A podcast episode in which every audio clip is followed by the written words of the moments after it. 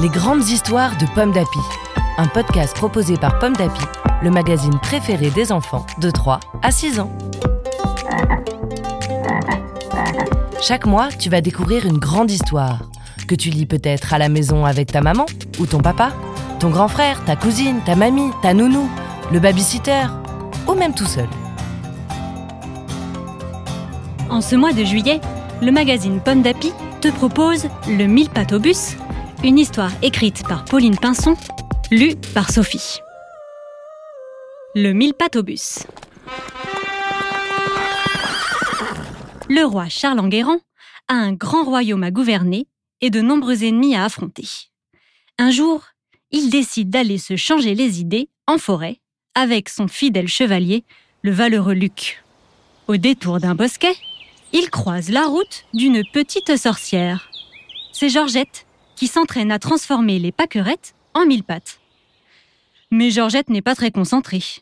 Et soudain, la voilà qui pointe sa baguette vers le roi Charles Enguerrand. Et zling Le chevalier Luc voit son bon roi disparaître sous ses yeux.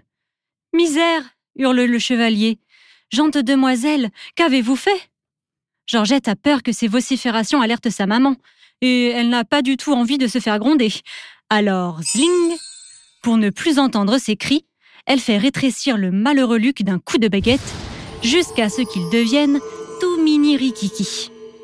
Mais il reste encore les deux chevaux, preuve de sa grosse bêtise. Aussitôt, zling Georgette les transforme en gros cailloux. Son méfait ainsi camouflé, elle trottine vers sa maman, qui l'appelle pour le goûter. Au milieu des hautes herbes, le roi et le chevalier sont bien embêtés. Ciel, je suis désormais un mille pattes, constate le roi. Quant à moi, j'ai la taille d'un pouce, se désole le chevalier. Retrouvons vite cette fillette pour qu'elle nous rende notre apparence. Hue approuve deux cailloux à côté d'eux. Ma foi, dit Luc, il semblerait que nos chevaux n'aient plus aucune utilité. Chevalier, ordonne le roi, grimpez donc sur mon dos. Je serai une monture honorable. Majesté, je n'oserais point, réplique le chevalier. J'insiste, poursuit le roi. Vraiment, sire, je ne peux pas, proteste le chevalier. Mais c'est un ordre, tranche le roi. Dans la forêt, fourmis, coccinelles, sauterelles et dorifores sont surpris de voir cet étrange équipage. Le chevalier Luc scrute l'horizon dans l'espoir d'apercevoir la petite sorcière. Soudain, une vieille fourmi fatiguée les interpelle. Pourriez-vous me déposer au bout du chemin, derrière le bosquet de fougères Avec plaisir, gente dame, répond le roi. Montez. Enfin, sire, chuchote le chevalier. Ne perdons pas notre temps à transporter cette fourmi. Nous avons un grand destin à accomplir.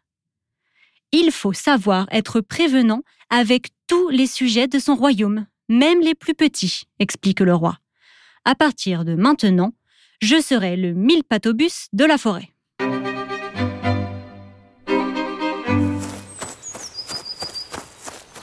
Tandis que le mille patobus s'achemine vers la fourmilière, un scarabée essoufflé demande à être déposé près d'un champignon, puis c'est au tour d'un coléoptère.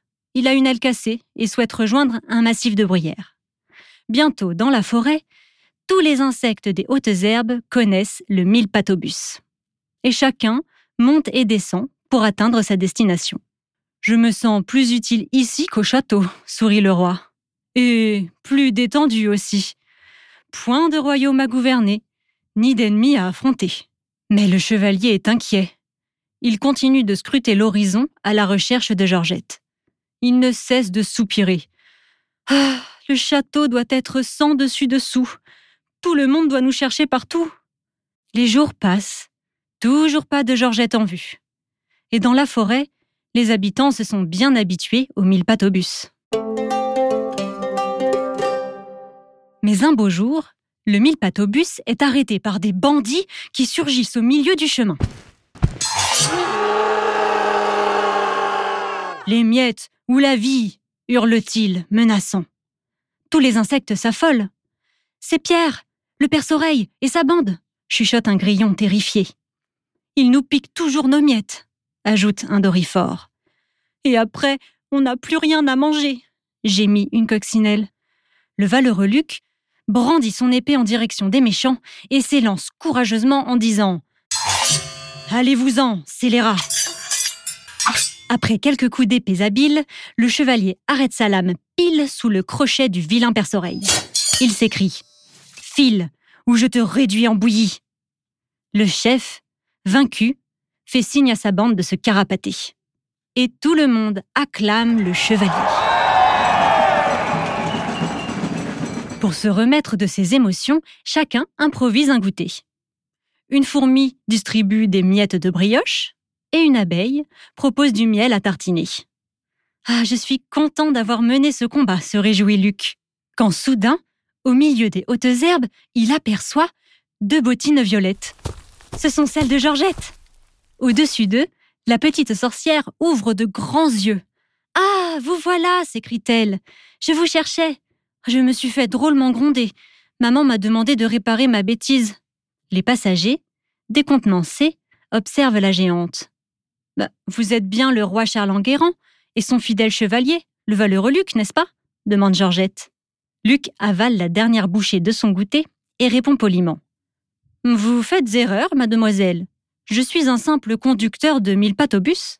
Le roi ajoute aussitôt. Et je suis moi-même le mille bus. Je marche dans les herbes hautes, je mange des miettes de brioche au miel, et j'en suis très satisfait. Depuis ce jour, le roi Charles Enguerrand est le plus heureux des mille bus. Le chevalier Luc, lui, continue de défendre valeureusement les habitants de la forêt. Quant à leurs chevaux, ils se sont faits à leur nouvelle vie de cailloux. C'est ainsi que, bien loin du grand royaume, tout ce petit monde se réjouit de sa nouvelle vie mini-rikiki. Une histoire écrite par Pauline Pinson pour le magazine Pomme d'Api, numéro 689. Merci d'écouter Pomme d'Api. Rendez-vous le mois prochain pour découvrir une nouvelle grande histoire de Pomme d'Api.